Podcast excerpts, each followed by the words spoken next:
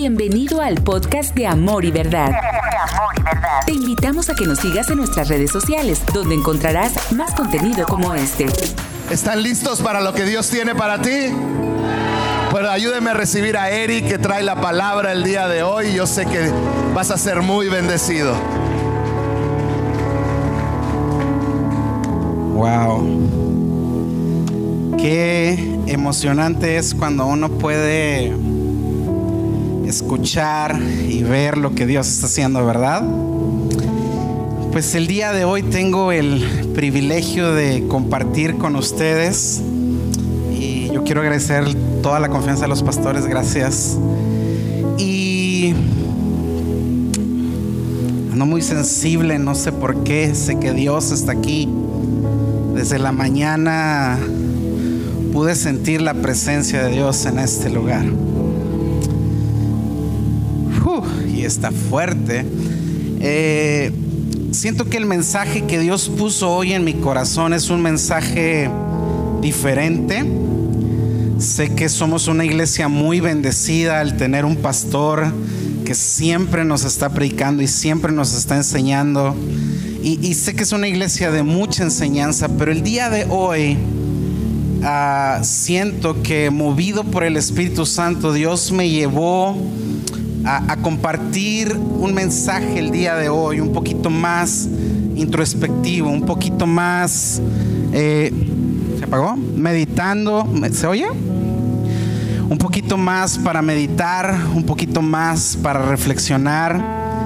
Y, y de veras yo quiero que me ayudes a orar porque yo quiero pedirle al Espíritu Santo que sea Él quien nos hable el día de hoy que sea su voz recordándonos y llamándonos y activándonos a hacer su obra. ¿Me acompañas a orar? Padre, queremos darte muchas gracias por todo lo que estás haciendo aquí en la congregación. Gracias Señor por todo lo que hiciste en esta semana, lo que has hecho en semanas anteriores.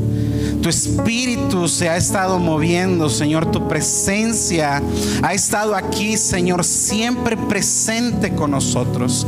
Y hoy queremos pedir, Señor, que sea esta misma presencia de tu Espíritu Santo fluyendo, Señor, en nuestro interior, hablándonos, Señor, exhortándonos, edificándonos, Señor, para ser más como Cristo. Señor, tuyo es el mensaje, yo solo soy el mensajero, Señor. Unge mis labios, te lo pido en el nombre de Jesús. Amén. He titulado mi mensaje el día de hoy de una manera muy extraña como no suelo hacerlo. Y he estado orando y pensando y he titulado este mensaje ¿Por qué ya no me gozo como antes? Porque ya no me gozo como antes. Así este, sentí que debería ser dirigido hoy este mensaje. Y para empezar, quiero platicarte que hace tiempo leí un libro que en lo personal Dios usó de una gran manera para hablar cosas que yo de alguna manera como cristiano, como creyente había olvidado. Y leyendo este libro, que ahorita les voy a decir cuál es, este, me llamó mucho la atención algo de lo cual el autor escribió.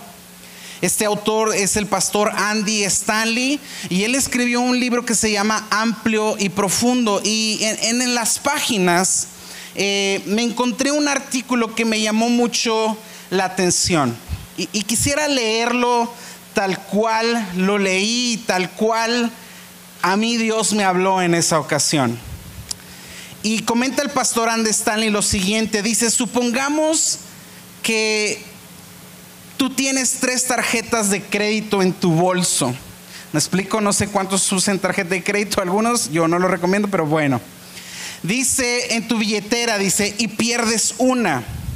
Dice, ¿acaso no dejarías de buscar las otras y inmediatamente empezarías a buscar la que se te perdió? Él comenta en su libro, dice, hace poco a mí se me perdió una tarjeta de crédito, dice, y ni una sola vez saqué las que no se me habían perdido para obsesionarme con ellas. Dice, no sentí urgencia alguna ni ninguna clase de preocupación respecto a las tarjetas que no perdí. Sin embargo, dice, no llamé a una sola persona para preguntar por las tarjetas que no había perdido. No llamé para preguntar por aquellas, eh, perdón, que no había perdido, sino estaba hablando a las personas si de alguna manera habían visto la ocasión en la cual yo usé la tarjeta que se me había perdido. Y, si tú eres como yo, yo soy bien descuidado con mi cartera, a veces la ando dejando en todos lados y créeme, me meto en cada problema a veces porque, ¿y dónde la dejé? Y ando todo, ¿alguien le ha pasado? ¿Verdad? Es horrible esa sensación de perder eso. Y dice el autor, dice, cuando perdemos algo importante, dice, nos obsesionamos con lo que hemos perdido. Nos preocupamos, dice, por esa cosa perdida. Dice, mayormente es en eso en lo que pensamos. ¿Recuerdas la última vez que no podías encontrar, por ejemplo, tu celular? Dice, cuando alguien pierde su celular, por lo general los demás aparatos electrónicos no los obsesionan tanto, sino como aquel aparato que perdiste, en este caso el celular, ¿verdad? Y cuando yo estaba leyendo estas páginas, yo dije, es, es verdad tenemos la tendencia, ¿verdad?, de poner toda nuestra atención sobre todo en aquellas cosas que hemos perdido. Y el día de hoy te digo, yo, yo, yo le puse este mensaje, esto que en algunas ocasiones yo siento. No sé si sea tu caso, pero al menos el mío sí lo es. Y yo me pregunté, ¿qué cosas yo, Eric Salvo, a veces he perdido? y, haciendo una introspección, me dije a mí mismo, siento que a veces he perdido el gozo. Siento que algunas veces he perdido la alegría en mi vida. Aunque estoy rodeado de bendiciones, aunque Dios me ha bendecido con una familia hermosa, aunque gracias a Dios no me ha ido tan mal en la vida, siento que a veces hay cosas que no logran satisfacer mi corazón. Y preguntándole yo a Dios y orando, siento que Dios me llevó a hablar de lo siguiente que quiero hablar en, estos minutos. Y creo que como creyentes a veces todos perdemos algo. Y de alguna manera esto empieza a ahí estar en nuestro pensamiento, en nuestro corazón. Pero yo quisiera el día de hoy que como congregación, como iglesia que somos, nos hiciéramos la pregunta de cómo creyentes, ¿qué es lo que hemos perdido? como hombres y mujeres que han tenido un encuentro con Jesucristo, ¿qué son aquellas cosas que a veces hemos perdido? Y me temo familia que a veces hay cosas, ¿verdad? Que a veces nos obsesionan, que carecen de importancia, pero yo quisiera que fuéramos un poquito más adentro el día de hoy y realmente nos preguntáramos qué es eso que a veces hemos perdido. ¿Por qué es, por qué es que a veces como iglesia, a pesar de que estamos en una iglesia muy activa, a pesar de que estamos en una congregación bien preciosa donde hay muchas actividades, donde muchas cosas están pasando, pareciera ser que a veces no es suficiente. Y de nuevo, yo he llegado a la conclusión, al menos déjame ponerlo así, de que en mi caso, yo he detectado que a veces he perdido el gozo porque he dejado de compartir mi fe. Creo que esa es una de las razones, no digo que es la única, pero creo que esa es una de las razones por las cuales a veces, de nuevo, a pesar de que estoy rodeado de tantas bendiciones, siento que algo me falta. Y de nuevo, yo siento que es Dios hablando, número uno, a mi corazón, pero el día de hoy también creo que es hablando al, corazón de cada uno de ustedes. Siento que como iglesia a veces hemos perdido la alegría y el gozo de compartir las buenas nuevas con aquellos que nunca han escuchado acerca de Jesucristo. Creo que como nunca eh, vemos y nos hemos vuelto una generación que ya no siente empatía hacia el dolor o, o hacia la necesidad de otras personas. Creo que a veces estamos tan envueltos en nuestras situaciones que se nos ha olvidado que hay un mundo lleno de necesidad y que hay familias llenas de desesperanza, llenas de dolor. Y nosotros creo que muchas veces nos hemos acostumbrado a simplemente no llevar lo que un día trajo gozo, libertad y esperanza a nuestro corazón.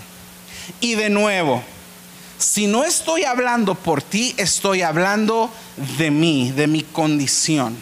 Porque una de las primeras cosas cuando Dios habla es primero Dios te habla a ti. Quiero decirte hoy muy honestamente, esto es algo que Dios me ha hablado a mí.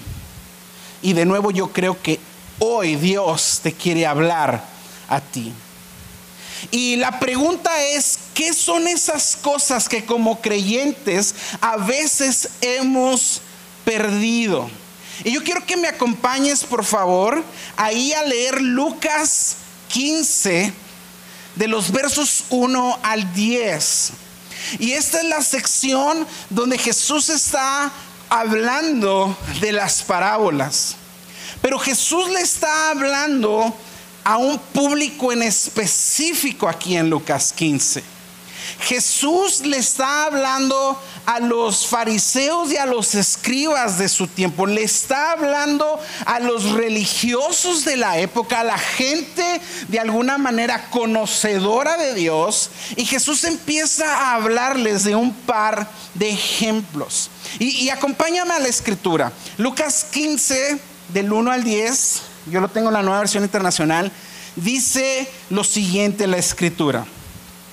Dice, muchos recaudadores de impuestos y pecadores, dice, se acercaban a Jesús para oírlo.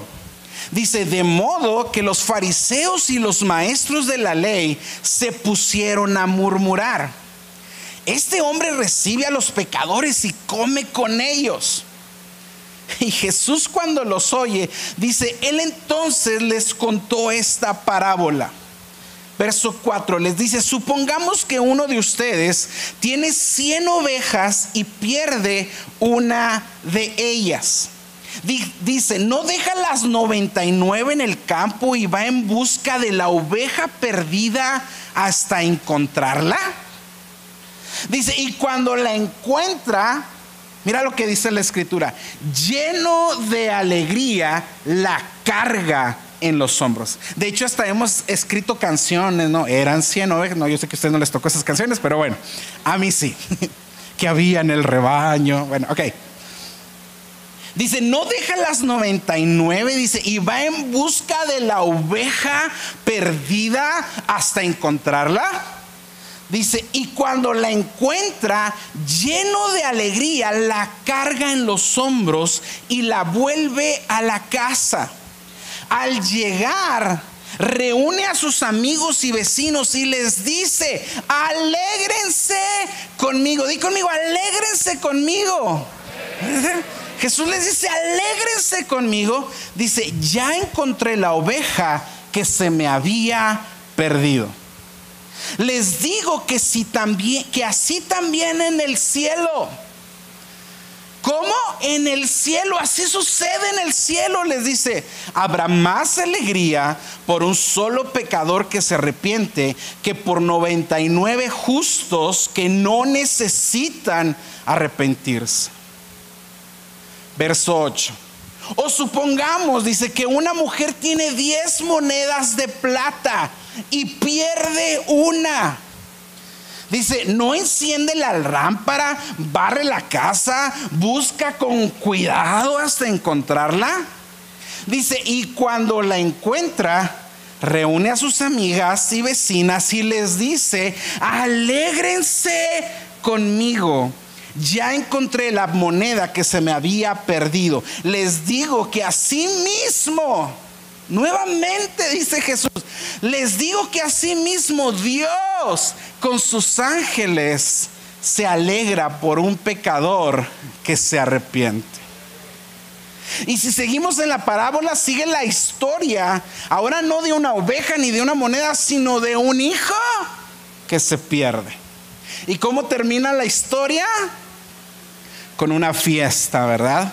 Con un padre lleno de alegría de recuperar a su hijo.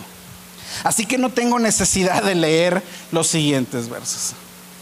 Pero lo que me llama mucho la atención es la parte precisamente donde Jesús dice, les digo que así es en el cielo.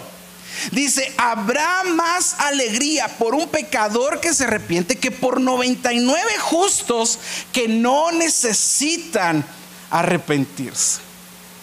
Así que de nuevo, tratando de responderme la pregunta de por qué a veces he perdido el gozo,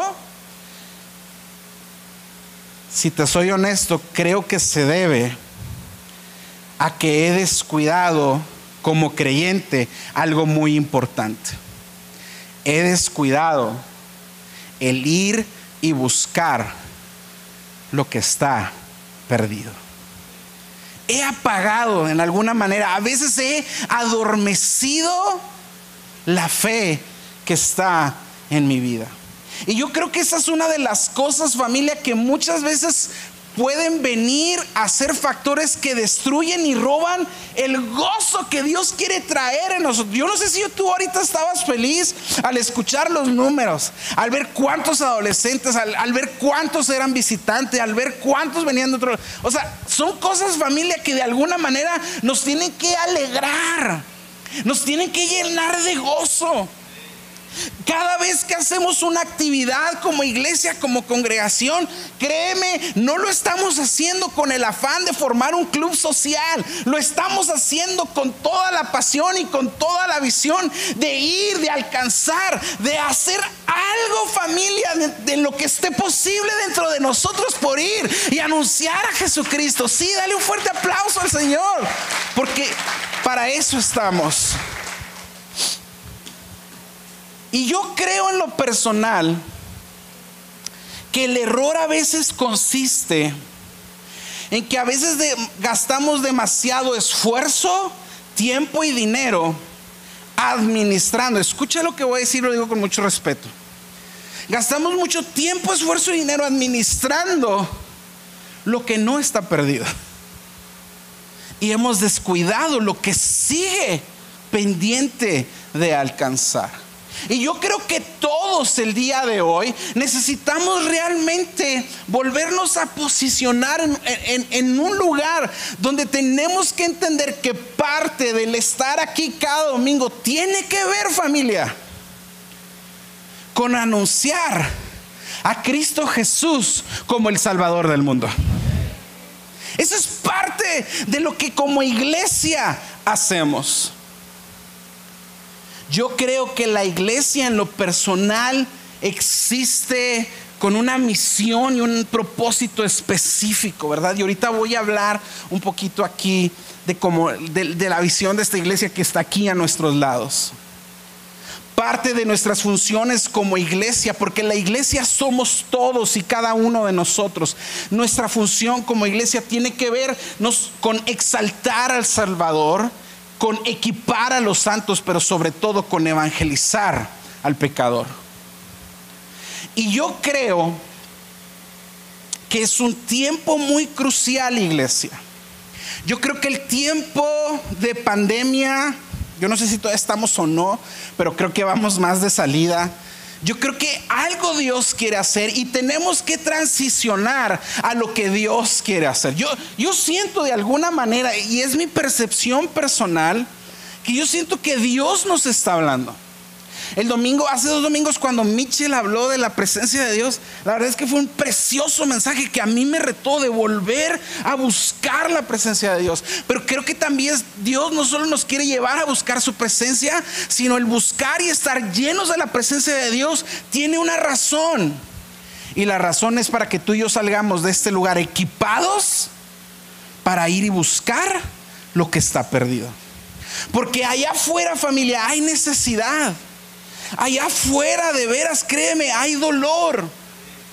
Allá afuera hay un mundo ateo que hoy día no cree en Dios.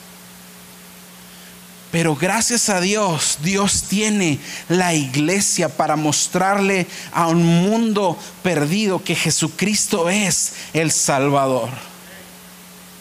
El evangelista de L. Moody hace muchos años dijo una frase, él fue un gran evangelista de hace muchos años atrás. Él dijo, me temo que, en este, que este mundo aún no ha conocido lo que Dios puede hacer con una iglesia que está resuelta a comprometerse en la gran comisión de alcanzar a los no alcanzados. Este mundo aún no conoce el poder de una iglesia que entiende que parte del propósito es ir familia por aquellos que no conocen a Jesús. Yo estoy muy convencido que cada uno de nosotros reactivaríamos un gozo increíble en nuestras vidas si empezáramos a caminar en nuestra función y en nuestro propósito de ir y compartir las buenas nuevas del Evangelio. Recuerdo que hace tiempo, no mucho, cuando era más chavo, eh, había un ministerio en la iglesia que, le llamaban misterios de evangelismo, de los camiones. Y nos salíamos ahí, un grupito de chavos, nos salíamos y, y nos íbamos a los camiones a predicar. No hay tiempo para narrarte la alegría que había en nuestros corazones cada vez que nos subíamos a un camión y empezábamos a compartir a gente que nunca en nuestra habíamos visto. Y no tengo idea, no tengo tiempo para explicarte el gozo que sentíamos de ver cada vez cuando una persona aceptaba una oración, cada vez cuando veíamos a una persona llorar porque Dios estaba ahí obrando en su corazón, supliendo su necesidad. En una ocasión casi hasta nos, íbamos nos iban a llevar a la, a la cárcel. ¿Sabes por qué? Porque estábamos tan alegres y tan emocionados de hacer eso que un día no nos dimos cuenta, un día nos bajamos ahí en una gasera, en una gasolinera y nos pusimos a orar y como éramos jóvenes bien intensos, estábamos ahí orando y pidiendo fuego del cielo. Cuando los gasolineros se asustaron, le hablaron a la patrulla y le dijeron, aquí hay un par de locos pidiendo fuego en una gasolinera.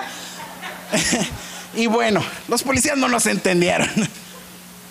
Pero ese día fue un día tan alegre en nuestras vidas porque estábamos haciendo la obra de Dios. Yo quiero que entiendas el día de hoy que como creyentes, tú y yo somos agentes de redención, somos mensajeros del Evangelio de Cristo familia. Y si no salimos cada vez de este domingo y si no empezamos a predicar, créeme, algo dentro de nosotros se va a apagar y se va a marchitar. Porque la iglesia familia no fue creada para ser una religión social. La iglesia no fue creada, ¿verdad? Solo para llenar un espacio en el calendario con actividades. La iglesia, ¿verdad? No fue llamada a, predicar simplemente moralidad venir y decirle a la gente que para estar bien necesita portarse bien, porque no se trata de eso el Evangelio. Porque la iglesia, gracias, porque la iglesia de Jesucristo familia no fue puesta en este mundo para hablar de humanismo de algo que dice que tú puedes ser salvo por tus buenas obras sin necesitar a un Salvador. La iglesia fue puesta en este mundo para ser luz en medio de tinieblas.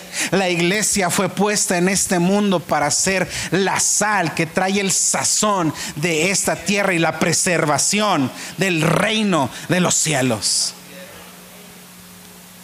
Por lo tanto, familia, quiero hablarte en los siguientes minutos de lo que yo considero son factores que roban el gozo. Y el primero creo que ya lo dije. Creo que nuestra falta de evangelismo personal nos ha robado el gozo. Con vergüenza y tristeza. Como dijo Pablo, si hablamos de pecadores, yo soy el primero. Con vergüenza te puedo decir, no recuerdo cuándo fue la última vez que yo hice mi mega esfuerzo por traer a alguien a los pies de Cristo. Y descubro entonces que esas son cosas que me faltan por hacer. Yo quiero hablarte en los siguientes minutos de cosas muy esenciales que creo que como creyentes cada uno de nosotros necesitamos empezar a reactivar en nuestra vida. ¿Me permites darte unos consejitos personales para reactivar el gozo y la alegría en nuestra vida? ¿Sí? Número uno, yo he descubierto que muchos de nosotros hemos perdido parte de la visión. Creo que como creyentes a veces nos desenfocamos en la visión de ser creyentes. Aquí como iglesia tenemos una visión, amar lo que Dios ama y vivir por lo que Él murió. Amar lo que Dios ama. ¿Y qué es familia lo que Dios ama? ¿Acaso Dios no ama aquel que se perdió? ¿Acaso Jesús no dijo, yo no he venido sino a, buscar, a salvar a todo aquello que el enemigo ha robado, matado y destruido? Eso es lo que Dios ama familia. Dios ama al mundo. Dios ama a la gente. Y la gente muchas veces no lo sabe. Pero ¿sabes por qué no lo sabe? Porque no se los hemos comunicado porque no hemos salido a decirles, hey, hay un Dios que los ama. Hay un Dios que los puede salvar. Hay un Dios que puede transformar y cambiar tu vida y darte mucho más de lo que tú ni siquiera piensas, sueñas o imaginas. Y creo que necesitamos empezar a recuperar nuestra visión del por qué estamos en este mundo. Una de las segundas cosas que yo creo que a veces hemos perdido es que hemos perdido el amor al compromiso. Voy a decir algo. Las personas que a veces no se comprometen a servir, creo yo que es porque no están mirando a quién deben servir. Hay un pequeño librito que es una biografía del hermano Lorenzo. El hermano Lorenzo era un monje que no fue un gran predicador, no fue un alguien conocido. De hecho, su ministerio era estar en la cocina. Y él escribió un libro que se llama Practicando la presencia de Dios. Y este hermano ahí en la cocina pudo influenciar en la vida de muchos monjes, porque él entendía que su llamado había sido servir las ollas y la comida. Pero lo hacía con tal compromiso y con tal pasión que este hombre irradiaba el amor de Dios. Y él dijo lo siguiente, si has dejado de servir, es porque has dejado de ver a quién sirves. ¿Has dejado de ver a quién estás sirviendo? Un tercer componente a lo mejor sería nuestra inactividad en el liderazgo. Déjame te lo digo, el liderazgo no es una posición, liderazgo es una influencia que Dios nos ha dado a cada uno de nosotros. Todos los que estamos aquí tenemos la habilidad de influir en alguien. ¿Me explico? Y a veces hemos dejado de servir y de involucrarnos y de tomar liderazgo. De nuevo, liderazgo no es un puesto, liderazgo es una actitud en el corazón. Jesús fue un líder siervo. Jesús fue un líder espiritual. Jesús tuvo un liderazgo fuerte y a la vez compasivo. Y Jesús aprendió a tener un liderazgo compartido. Tú y yo necesitamos extender nuestra influencia hacia otros y empezar a liderar nuestras familias, nuestros hogares, el lugar donde Dios nos puso en el trabajo. Un aspecto más que a veces creo que a veces se nos olvida es el poder de la unidad. Y mira, no soy político ni ando en campaña, pero ahora sí que te digo, la unidad hace la fuerza. ¿Qué pasaría si como iglesia todos tuviéramos un sentir y una urgencia de salir, de empezar a hacer algo, de ir por más adolescentes, de, de ver mayores cosas de Dios? Seamos unidos en el sentir familia de compartir con otros. ¿Qué me dices de la participación? Como creyentes, tú y yo hemos sido llamados a participar en la obra del reino, no solo a ser espectadores, familia. Déjame te digo algo, la iglesia es un cuerpo. Es un organismo vivo y cada miembro, dice la Biblia, tiene una función. Lo dice así, no hay tiempo. Romanos 12:3 nos dice, basado en el privilegio y la autoridad que Dios me ha dado, les advierto a cada uno de ustedes lo siguiente. Ninguno se crea mejor de lo que realmente es. Sean realistas al evaluarse ustedes mismos. Háganlo según a la medida de fe que Dios les dio. Dice, así como nuestro cuerpo tiene muchas partes y cada parte tiene una función específica, el cuerpo de Cristo también. Nosotros somos las diversas partes de un cuerpo y nos pertenecemos los unos a los otros. Somos un cuerpo, somos un organismo funcionemos en unidad, vayamos por el que no está alcanzado, tengamos, estemos unidos en la oración, que hay necesidad, unámonos, unámonos en el, en el dolor, unámonos en la alegría, unámonos en la abundancia, unámonos en la escasez, unidad familia. ¿Qué me dices de adoración? ¿A cuántos de nosotros se nos ha olvidado el poder que tiene la adoración? ¿Sabías tú que la adoración también es considerado un arma de guerra? Cuando tú adoras, cualquier diversidad, cualquier depresión, cualquier ansiedad se va, se desvanece por completo porque dejas de poner tus ojos en las circunstancias y empiezas a poner tus ojos en aquello que lo único vale la pena admirar y contemplar su gloria, su grandeza, su poder. No descuidemos la adoración, la oración. A veces hemos descuidado la oración y Raciel el otro día nos hablaba un precioso mensaje sobre la oración. Familia, la oración no la debemos descuidar.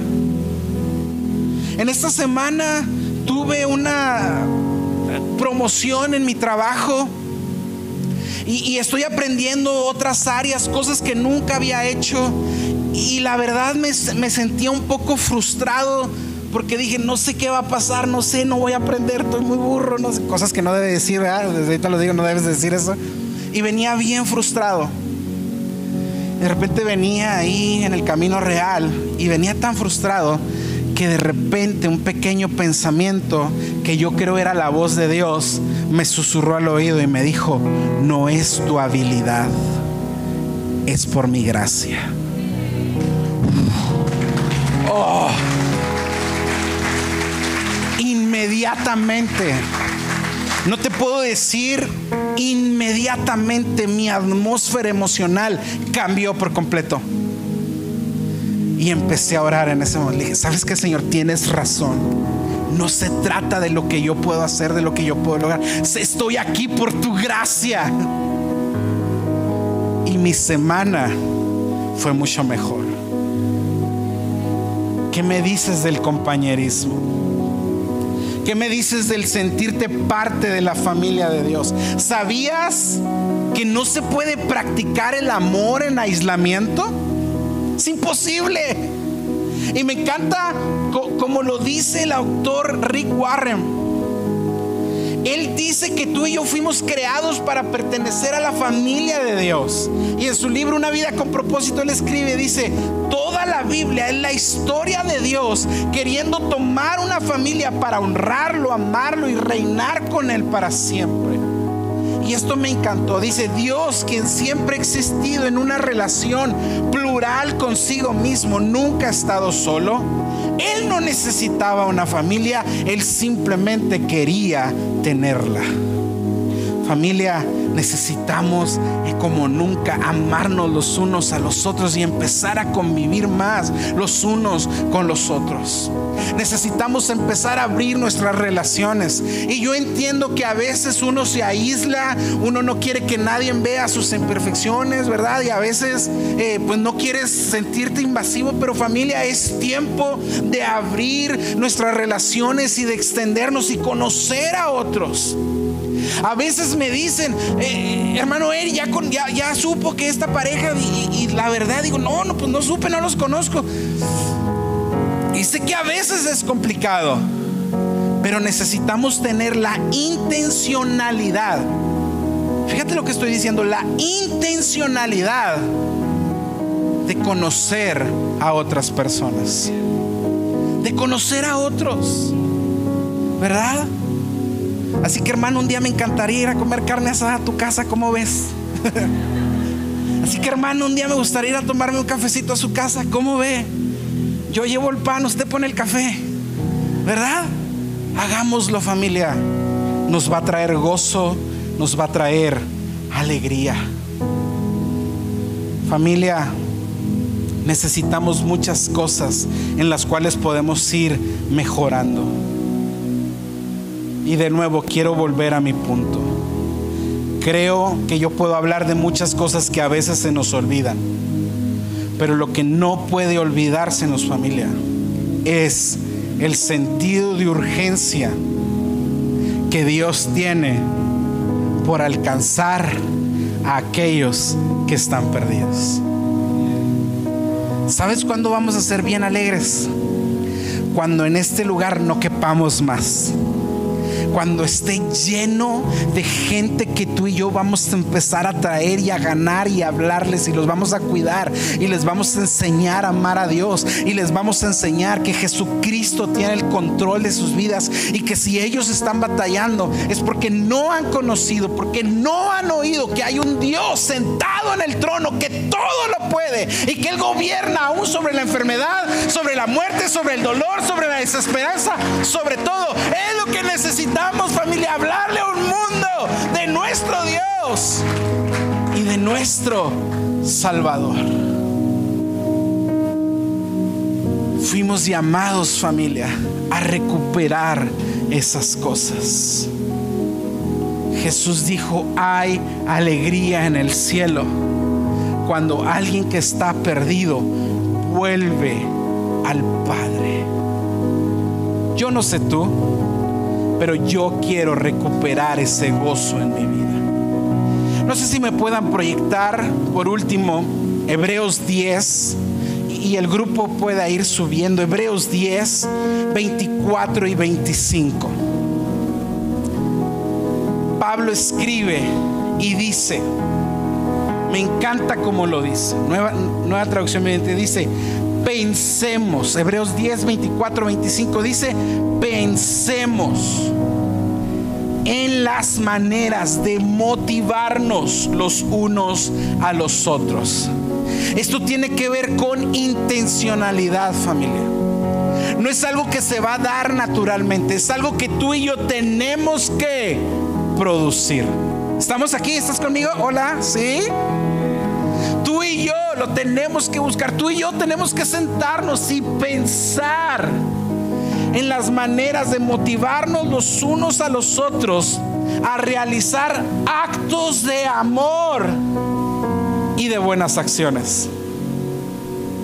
O sea que en esta semana, tú tienes toda esta semana, es más, tú tienes el día de hoy para irte y reflexionar y decir, Señor, ¿en qué manera yo puedo practicar actos de amor y de buenas acciones? Ah, y aparte, versículo 25 dice algo muy importante. Y no dejes de congregarte como algunos lo hacen, sino anímense unos a otros, sobre todo el día de ahora que su regreso se acerca. Familia, tú y yo, en otras palabras, tenemos trabajo por hacer. ¿Por qué no te pones sobre tus pies ahí donde estás? Y yo no sé cuánto tiempo me quede. Pero si Dios de alguna manera te ha hablado como lo hizo conmigo, yo quiero que ahí donde estás tú cierres tus ojos y le digas, Señor, ¿en qué manera yo puedo empezar a practicar cosas que he descuidado? Dile, Señor, hay alguien a quien tú quieras que yo personalmente en esta semana pueda ir y pueda ser de bendición? Yo estoy seguro que Dios ya está poniendo en tu corazón cosas que tú necesitas empezar a hacer. ¿Sabes cuándo he sido más feliz en mi vida? Cuando he dado sacrificadamente. ¿Sabes cuándo he sido más feliz en mi vida? Cuando comparto de mi fe con otros. ¿Sabes cuándo he sido más feliz en mi vida? Cuando abro mi casa y puedo invitar a otros a convivir. ¿Sabes cuándo he sido más feliz en mi vida? Cuando he trabajado arduamente por extender el reino de Dios. ¿Quieres recuperar el gozo? ¿Quieres la recuperar tu vida? Piensa pues en qué manera puedes motivarte a realizar actos de amor y de buenas acciones. Esto es el Evangelio. Esto es salir y ser una iglesia que sale, que es luz y que es la sal de este mundo. ¿Cuántos pueden darle un aplauso al Señor en esta tarde? ¿Y cuántos pueden decir, Señor, yo iré, yo seré parte de un cambio en este mundo? Yo hablaré de ti a otras personas, yo comunicaré el mensaje. Aleluya, cierra tus ojos, levanta tus manos y vamos adorando al Señor. Y vamos diciéndole, Señor, ayúdanos. Ayúdanos a ser una iglesia más alegre y más gozosa, Señor. En el nombre de Jesús, Señor. Que podamos hacerlo todos y cada uno de nosotros, Señor. Y si tú tienes ahí en tu mente a una persona que está pasando por necesidad, no solo ores por él, dile, Señor, ¿cómo puedo ser yo un instrumento para ser de bendición en su vida? ¿Conoces a alguien que está pasando por dolor? Dile, Señor, ¿cómo puedo yo ser parte, ser parte de tus brazos, ser parte de tu voz e ir a hablar con esa persona? Experimentalo esta semana y recupera el gozo en tu vida. Aleluya. Dale un fuerte aplauso a nuestro Gracias por escuchar este podcast. Nos encantaría que fueras parte de esta gran familia. Para mayor información, búscanos en Facebook como CC Amor y Verdad.